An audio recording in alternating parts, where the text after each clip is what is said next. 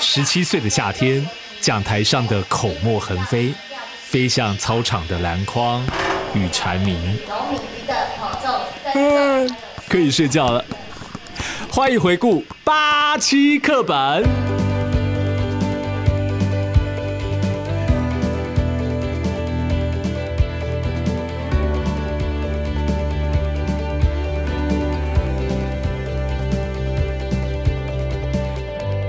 每集朗读一节难以招架的怀旧课文，聆听一段惊喜发现的环境噪音。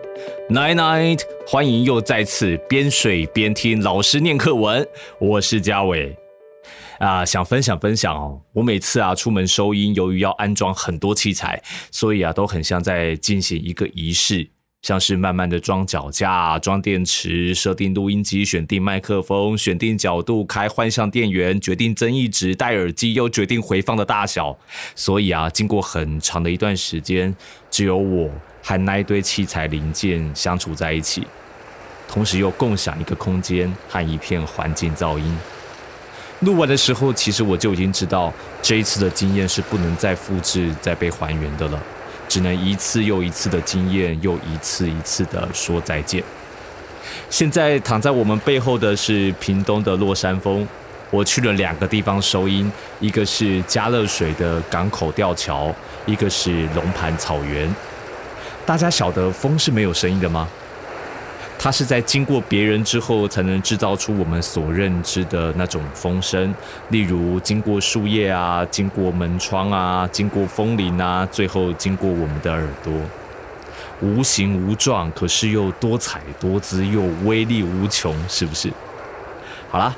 那今晚呢，我们要在落山风里为大家朗读民国七十四年高级中学地理第三册第三篇《本国地理总论》，内容很长，我就尽量读到大家想睡觉再停止吧。同时啊，我还要做刊物启示呢。谢谢每一集都有朋友纠正我，上一集的理化课本惹到理化老师了哈，我把一堆化学式通通读错了。大家要认真听老师上课哈，嗯，好，那一并在落山风里重新读一遍给大家听喽。打开课本了，祝您晚安。首先是刊物的环节，食盐的晶体或液态是由离子钠正及 Cl 负组成。离子间的结合力极强，气化热是每克一万两千焦耳，熔点及沸点高达摄氏千度左右。化学变化，能量的吸收或释放，不一定是以热的形式，亦可以力学能、电能或光能的形式。例如国中所教过的铜离子与锌的反应。Cu 二正加 Zn 生成 Zn 二正加 Cu。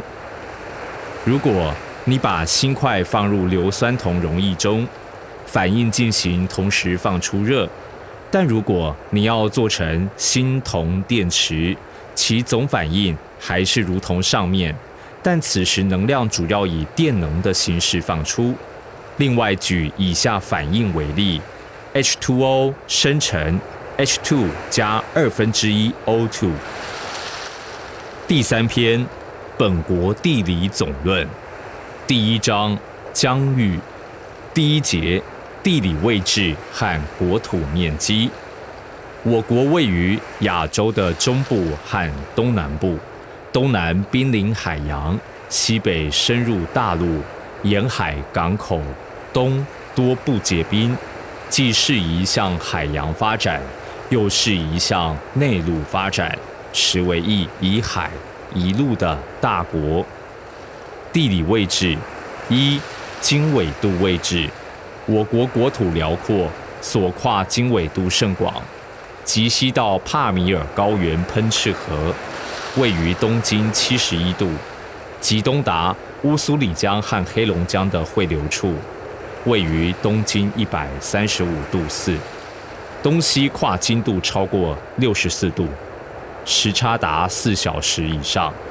极北到萨彦岭山脊，位于北纬五十三度五七，极南到南沙群岛的曾母暗沙，位于北纬四度，南北跨纬度约五十度。从经纬度上看，我国不仅地面广大，而且大部分位于温带，小部分位于副热带和热带，气候宜人，农业发达。故我国自古以来即为一农业大国。二，临海位置，我国东南濒临南海、东海、黄海和太平洋，在海运、空运发达的今日，我国能与自由世界各国在经济文化上发生密切的关系，就是与临海的位置有关。东出太平洋，向南到澳纽。西经印度洋，联络欧非以及移民南洋，均需经过南海，故南海就成为远东航运上往来的大道，地位十分重要。好像表达意见了，好了，就随心所至，随口说说了。我觉得这临海位置这个部分真的是欺骗人民，非常的严重。为什么呢？我们你可以想象你的大国的样貌，想象中华民国原始的样貌。我这个，呃，我尊重。哦。不过你提到说，现今的经济文化上发生密切关系与自由世界的各国，然后你提到了，呃，西经印度洋联络欧非及移民南洋，均需经过南海，然后远东航道，你到底在说什么？你？到底在说哪一个国家在跟这些世界各国交往？那个呃，就算课本在民国七十四年好了，你到底在说哪一国？就算中华人民共和国在民国七十四年的时候，它很有成就，也不关你中华民国的事情啊，不是吗？那为什么要这样子写在文章里面骗谁？你是要你是要抢占谁的功劳吗？还是你要夸大你自己的功？你就在台湾啊。你就在台湾啊？那你你你在讲什么？对你，你如果要讲古古时候，你就好好的讲古时候；你要讲现代，就好好的讲现代，不要骗人吧。三邻国位置，我国东与日本，东南与菲律宾隔海遥对，东北与韩国以鸭绿江和图们江分界，南与越南、辽国、缅甸接壤。西南以世界第一高山喜马拉雅山与印度、不丹、尼泊尔分界；西自帕米尔高原，东到图们江口，长达一万公里，为中苏两国国界。苏俄对外政策以侵略邻邦、赤化世界为目的，我国受害最深。第二次大战以后，更变本加厉，制造中共傀儡政权。使我大陆沦陷，故光复大陆、消灭中共，实为我全国人民刻不容缓的重任。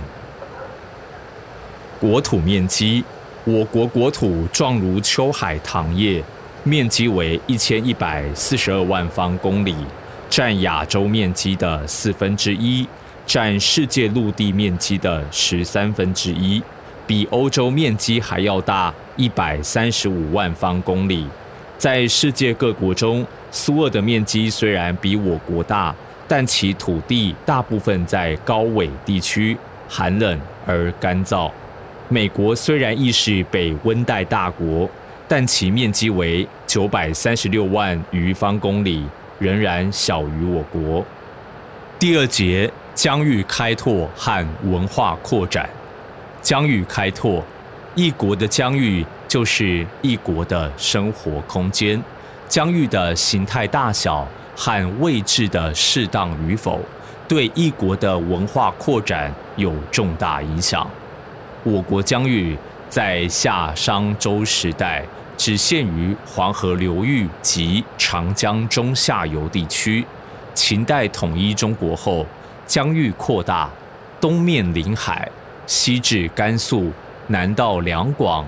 北达长城，汉朝盛世，其疆域较秦代更为广大，东气朝鲜，西抵葱岭，南到越南，北达蒙古高原，为我国疆域奠定基础。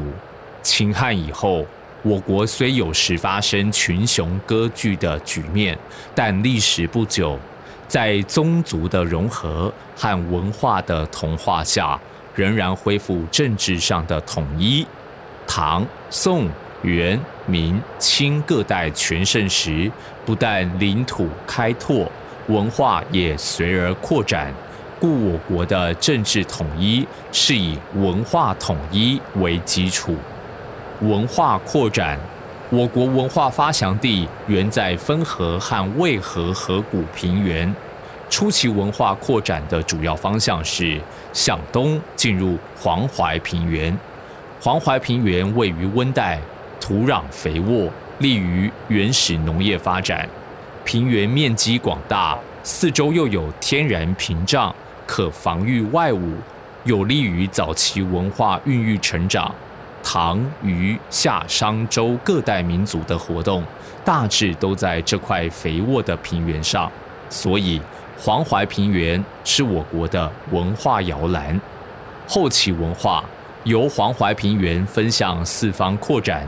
向南是长江流域、珠江流域以及越南，向北是辽东、辽西以及韩国，向东传入日本、琉球群岛，向西传入甘肃，并经河西走廊进入西域，包括近世的新疆、辽东、辽西以北广大的东北地方，因历来宗族的融合和近世因山东、河北的移民。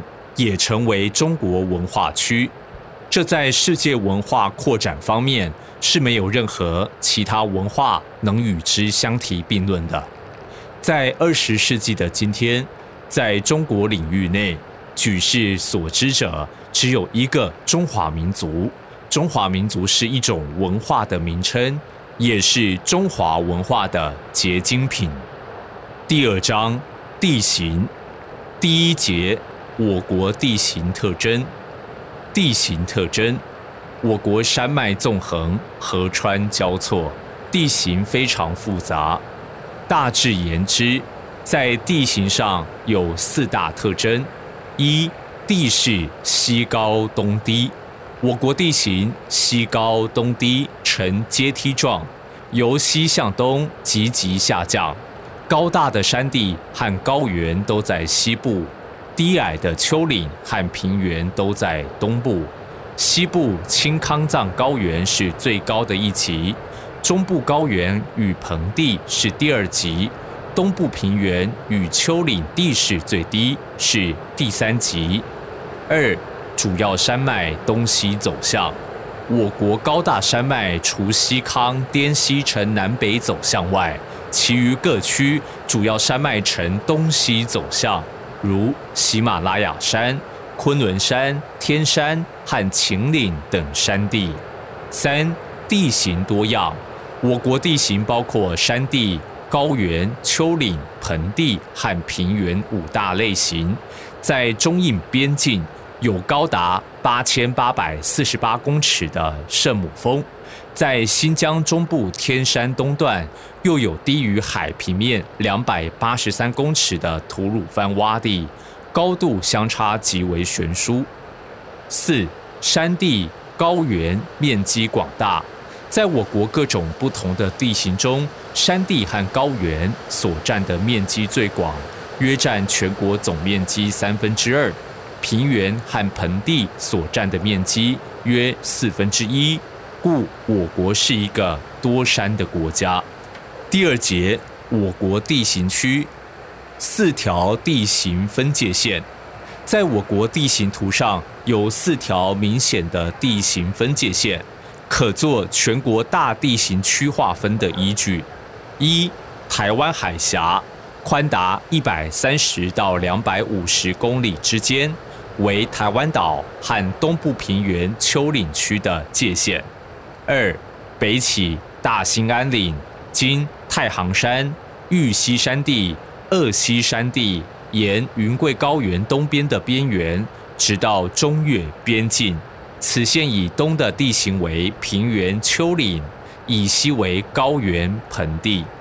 三、西起帕米尔高原，经昆仑山、阿尔金山、祁连山，沿青冈藏高原东边的边缘，再沿云贵高原西边的边缘，直到中越边境。此线东北为高原盆地。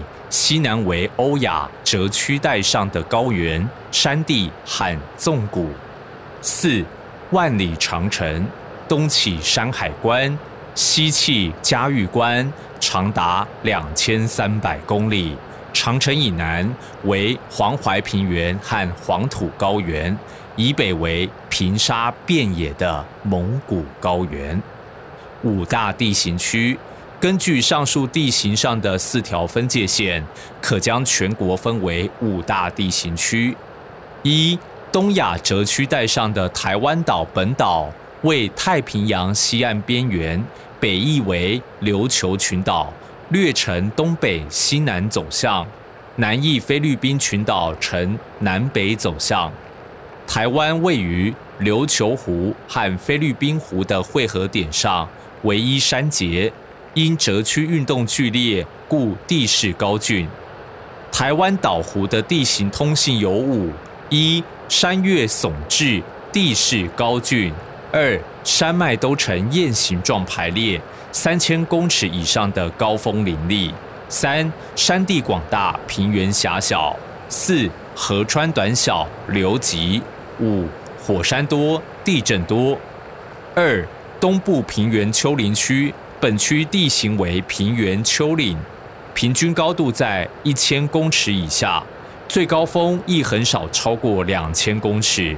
大小兴安岭、长白山地、热河高原、山东丘陵、皖浙丘陵、东南丘陵、岭南丘陵、松辽平原、黄淮平原、长江三角洲、巢吴盆地、鄱阳盆地。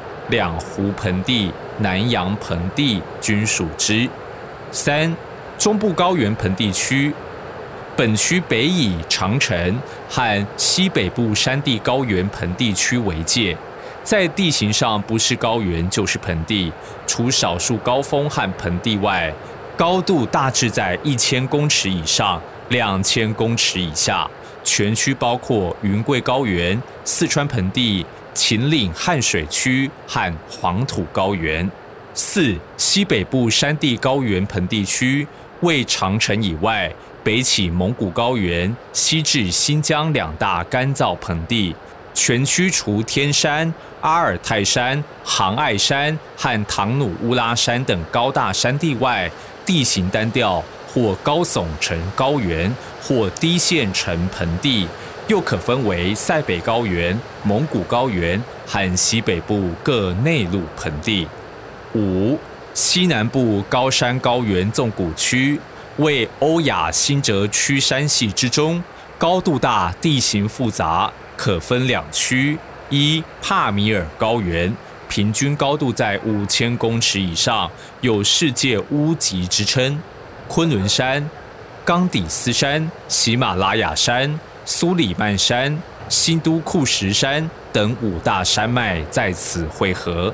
二、青康藏高原为昆仑山、冈底斯山和喜马拉雅山三大平行的珊瑚之间，平均高度在四千到五千公尺之间，包括西藏地方的全部、西康、青海两省的大部、甘肃省的西南部。四川和云南两省的西北部，又分为藏北高原、藏南纵谷、东南部高山纵谷、青海高原和柴达木盆地。第三章海洋、海岸与岛屿。第一节我国的海洋。我国的海洋，我国大陆海岸线北起鸭绿江口，南到北仑河口，长达一万一千一百公里。岛屿海岸线共长九千六百公里，全国海岸线共长两万零七百公里。除台湾东岸直接濒临太平洋，大陆沿海各省均以远海连接太平洋。一、太平洋为世界最大海洋，除四周附属海洋外，面积一万六千六百二十四万方公里，平均深度四千公尺，以马里亚纳群岛附近的马里亚纳海沟深度最大。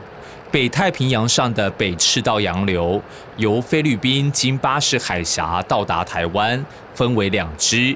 干流经蓝屿、绿岛北上，称台湾洋流，幅度广达一百八十五公里，流速每小时四到六公里。支流则沿台湾岛西岸北上。二南海为台湾海峡南端以南，曾母暗沙以北，面积约两万方公里。海南岛和南海诸岛都分布其间。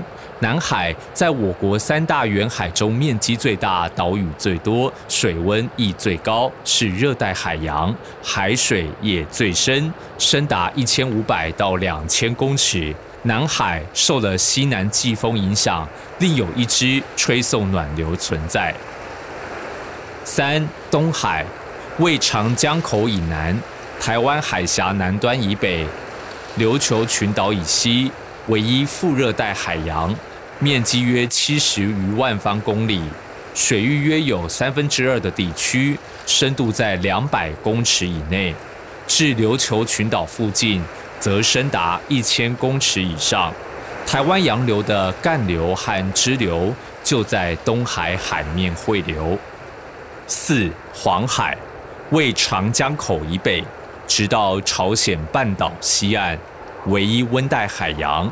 面积约五十五万方公里，水深在五十到两百公尺之间。黑潮支流由日本九州和朝鲜半岛西岸北上，最后消失于辽东半岛附近的海面上。位于山东和辽东两半岛之内的渤海，为附属黄海的海湾，面积仅九万方公里，水深二十到四十公尺。在上述三大远海中，仅南海深度较大，其余远海大部为深度较浅的陆棚，最适宜底栖鱼类繁殖，为发展沿海渔业的有利区域。陆棚并蕴藏着丰富的石油，在经济开发上极有价值。第二节，我国的海岸和岛屿。我国的海岸，我国大陆海岸。按照构成性质，可分沙岸和沿岸两种，大致以浙江永江口为界，以北大部为沙岸，长约四千七百八十余公里；以南大部为沿岸，长约六千三百五十余公里。一永江口以北的海岸地形，我国永江口以北，除山东。辽东二半岛为断层的沿岸外，都是河川冲积而成的沙岸，海岸平直，海底水浅，海岸外多沙滩、沙洲和细湖，这是沙岸地形的特征。但在山东、辽东二半岛的沿岸，则多岛屿、湾澳和天然良港，如旅顺、大连、青岛。威海卫和烟台。二永江口以南的海岸地形，东南丘陵为我国有名的古湾式海岸，除沿岸大小三角洲外，都为沿岸。海岸曲折，水深，富港湾和岛屿，这是沿岸地形的通性。我国的岛屿，我国沿海一带共有三千五百多个岛屿。其中百分之八十五分布在杭州湾以南的大陆沿海和南海中间，以台湾岛的面积三万五千九百六十一方公里最大，是我国第一大岛。海南岛次之，面积三万三千五百五十五方公里，居第二位。崇明岛面积七百二十八方公里，是第三大岛。位于台湾省东北海面上的钓鱼台列屿，是我国最东的岛屿；南沙群岛则是我国最南的岛群。但是南海中的四群岛屿都是珊瑚礁构成，面积小，高度低，暗礁甚多，散布海上的空间甚广。虽不宜发展农牧业，但可做渔业基地，国防上地位也非常重要。第四章气候，我国国土辽阔，地形多样。全国各地的气候受了位置和地形等的影响，随地而不同，有的炎热，有的寒冷，有的多雨，有的干燥。这些现象都是受了地理因素的影响。第一节支配我国气候的因素：一、纬度。我国南到北纬四度，北气北纬五十三度五七，因之南北。各地所受日照时间长短及角度大小，亦因纬度高低而改变。越南纬度越低，气温越高；越北纬度越高，气温越低。二、海陆分布。我国位于世界最大的欧亚大陆东岸，又面临世界最大的太平洋。由于海水和陆地的比热不同，海陆高低气压分布异异。夏季风向由海而陆，冬季风向由陆而海，使我国成为东亚季风最著名的地区。三、地形，我国唯一多山国，山脉的走向每与气流进行的方向呈直交，而成了气流进行障壁，这些障壁也就成了气候上的界限，气温又随高度而递减。地势越高，气温也越低，故高地气候寒冷。四洋流，太平洋西岸的黑潮沿台湾东西两岸北上，因距离大陆沿岸较远，故对沿海一带的气温影响较小。但冬季随着东北季风沿渤海、黄海南下的中国沿岸流，直达台湾海峡。因属寒流性质，使近地面空气稳定，故沿海多雾，降水减少。第二节，我国的气温、气压和雨量。我国的气温分布，我国的气温因受上述因素的影响，故各地都有季节性的变化。一年平均等温线的分布，我国年平均等温线的分布。大致由南而北逐渐减低，福州以南和珠江流域大部在二十度 C 以上，长江流域在十五度到二十度 C 间，华北在十度到十五度 C 间，东北南部、藏南纵谷东部和新疆等地在五度到十度 C 间，其余地区均在五度 C 以下。二一月等温线的分布，一月是全年中气温最低的月份。我国一月温度大致由南向北依次递减，等温线基成东西向南北平行状态。零度 C 等温线大致沿秦岭、淮河而行，秦岭、淮河以北均在零度 C 以下，且越北而气温越低。蒙古与东北大部降至负十度 C 以下，哈尔滨市在负二十度 C，海拉尔市为负二十八度 C。三七月等温线的分布，七月是全年中气温最高的月份。我国的七月等温线，除北境一部分及青康藏高原地区，均在二十度 C 以上，南北气温相差少。但我国绝对最高温度出现于新疆的吐鲁番洼地，接近四十八度 C，其夏季平均温度都在四十度 C 以上。我国全境夏季有如此高温，而冬夏相差又如此之大，这和大陆东岸的地理位置有关。我国气压的分布和风向，一一月等压线的分布和风向。一月是一年中高气压笼罩蒙古高原的月份，此时周围的低气压中心有二：一在北太平洋中的阿留申群岛；二在南半球的澳洲大陆。此时，从蒙古高气压中心辐散的气流分向上述二大低气压中心符合，又因地球的自转，故三十度 N 以北的蒙古、华北、东北和长江流域吹的是西北风，至三十度 N 以南的华中、华南吹的是北风及东北风，这就是我国有名的冬季季风。二七月等压线的分布和风向。七月是一年中低气压笼罩亚洲大陆的月份，此时亚洲的低气压中心位在伊朗高原和波斯湾一带，其在我国境内，由此中心斜向东北，气压次第增加。至于七月内的高气压中心凡三一。在北太平洋中的夏威夷群岛附近洋面上；二，在南半球的澳洲大陆；三，在马达加斯加岛东南的印度洋上。由上述三大高气压中心辐散的气流，分向亚洲地气压中心符合，后者即为青康藏高原纵谷地区的印度洋季风，前二者即为华南的西南季风。和华中、华北及东北等地的东南季风，大兴安岭、阴山东部、陇山及巴颜克拉山脉等地，就是我国夏季季风的止境。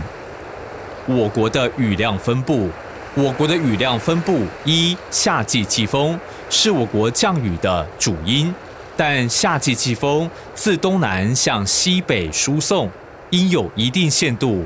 上述我国夏季季风的界限，就成为我国干燥地区和湿润地区的分界线。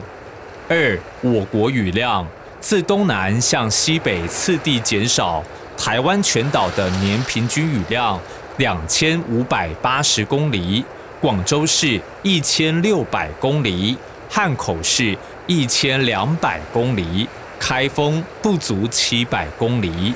龟虽仅得三百多公里，包头以西成为两百公里以下的干燥地区，雨量的季节分布亦与上述情形相同，大抵在北回归线以南，干雨季各为半年；南岭两侧雨季长达七八个月，自此再向西北，雨季次第减少，长江流域六个月。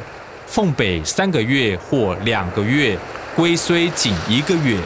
三，我国年平均雨量变率由南向北依次增大，黄河流域雨量变率高达百分之三十以上，故黄河流域为我国水旱灾特别多的地区。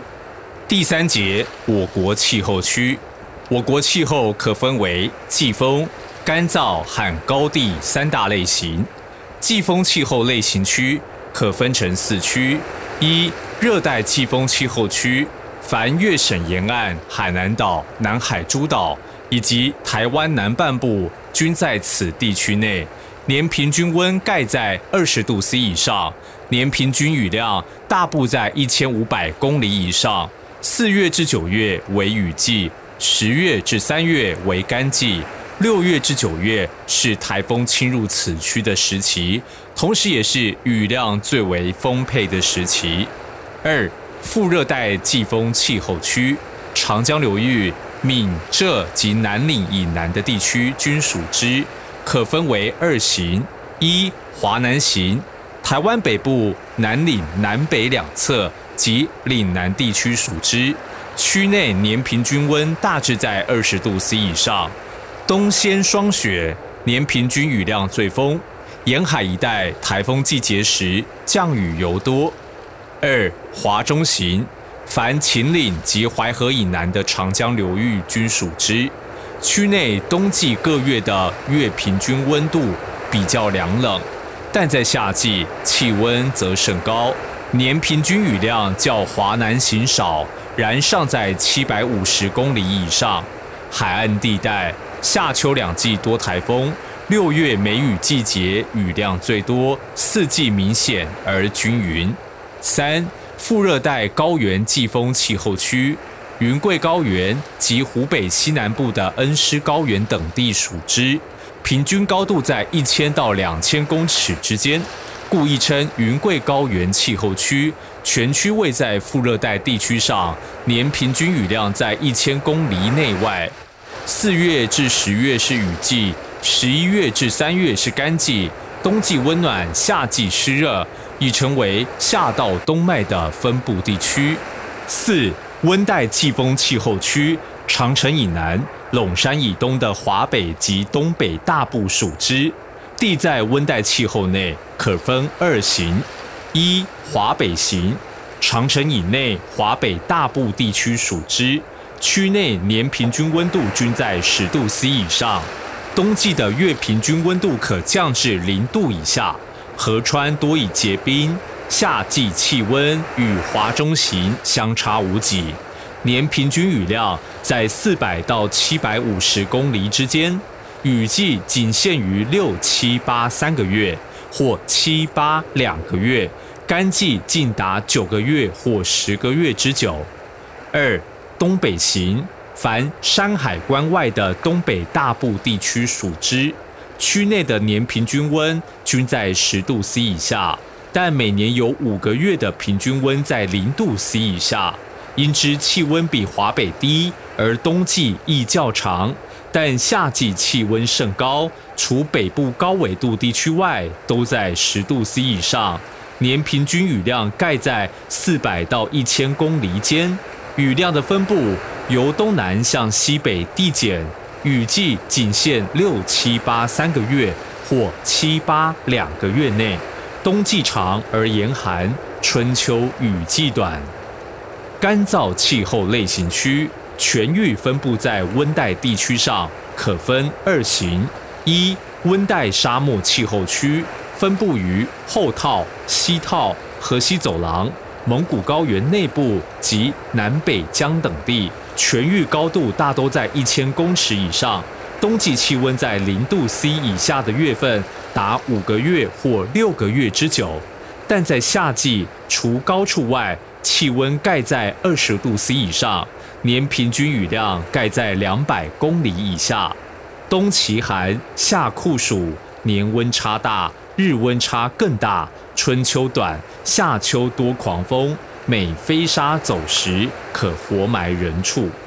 二温带草原气候区，凡蒙古高原边缘、呼伦贝尔大部、松辽平原西北部、热河高原、桑干前套两盆地和陇西高原均属之，年平均雨量盖在四百到两百公里间，降雨仅限七八两个月。雨量虽少，但可繁殖草类，故名。高地气候类型区，凡蒙新山地及青康藏高原属之。本区气候因受高度的影响，气候带和植物带每呈垂直分布现象，可分二大区：一青康藏高原气候区，耕地、林地、草地、冻原和冰漠。在纵谷高原山地上都呈垂直分布现象，东南部纵谷地区尚受夏季季风影响，雨量固丰，气候亦较温和。但藏北高原及柴达木盆地年平均雨量均在两百公里以下，其地气温较低，最高月均温在十度 C 以下，日温差异大。二蒙新高山气候区。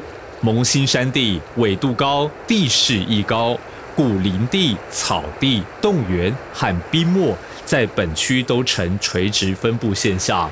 其地除富森林、矿产之外，又为我国著名的山木记忆地区。朗读结束。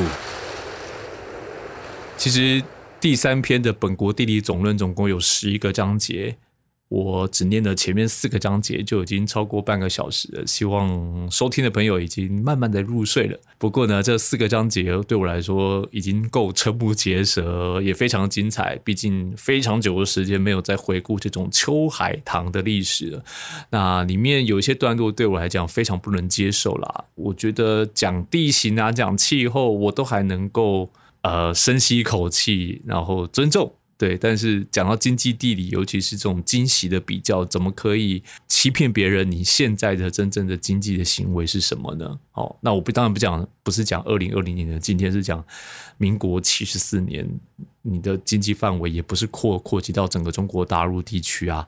那你到底在说什么？甚至中国大陆地区的经济状况，你又能够了解多少呢？哦，所以这是我在阅读的时候一直心里过不去的地方啊。当然，在有一些地理位置的想象也对我造成了很大的冲突，像是说我国的地形是西高东低哦，西高东低，我就会想说，哎，没有啊，台东很高啊，花莲很高，哎，嗯，脑中转弯要转很多个弯，这样，不论你的国族认同是什么，总是你活在哪里就认认识哪里嘛，对不对？好。那以上就是我们这一集的八期课本，希望你们已经好好入睡了。每集朗读一节难以招架的怀旧课文，聆听一段惊喜发现的环境噪音。八期课本，Apple Pockets、Spotify、KK Bus 三岸全部追踪起来。爱你，台湾 Number One。晚安。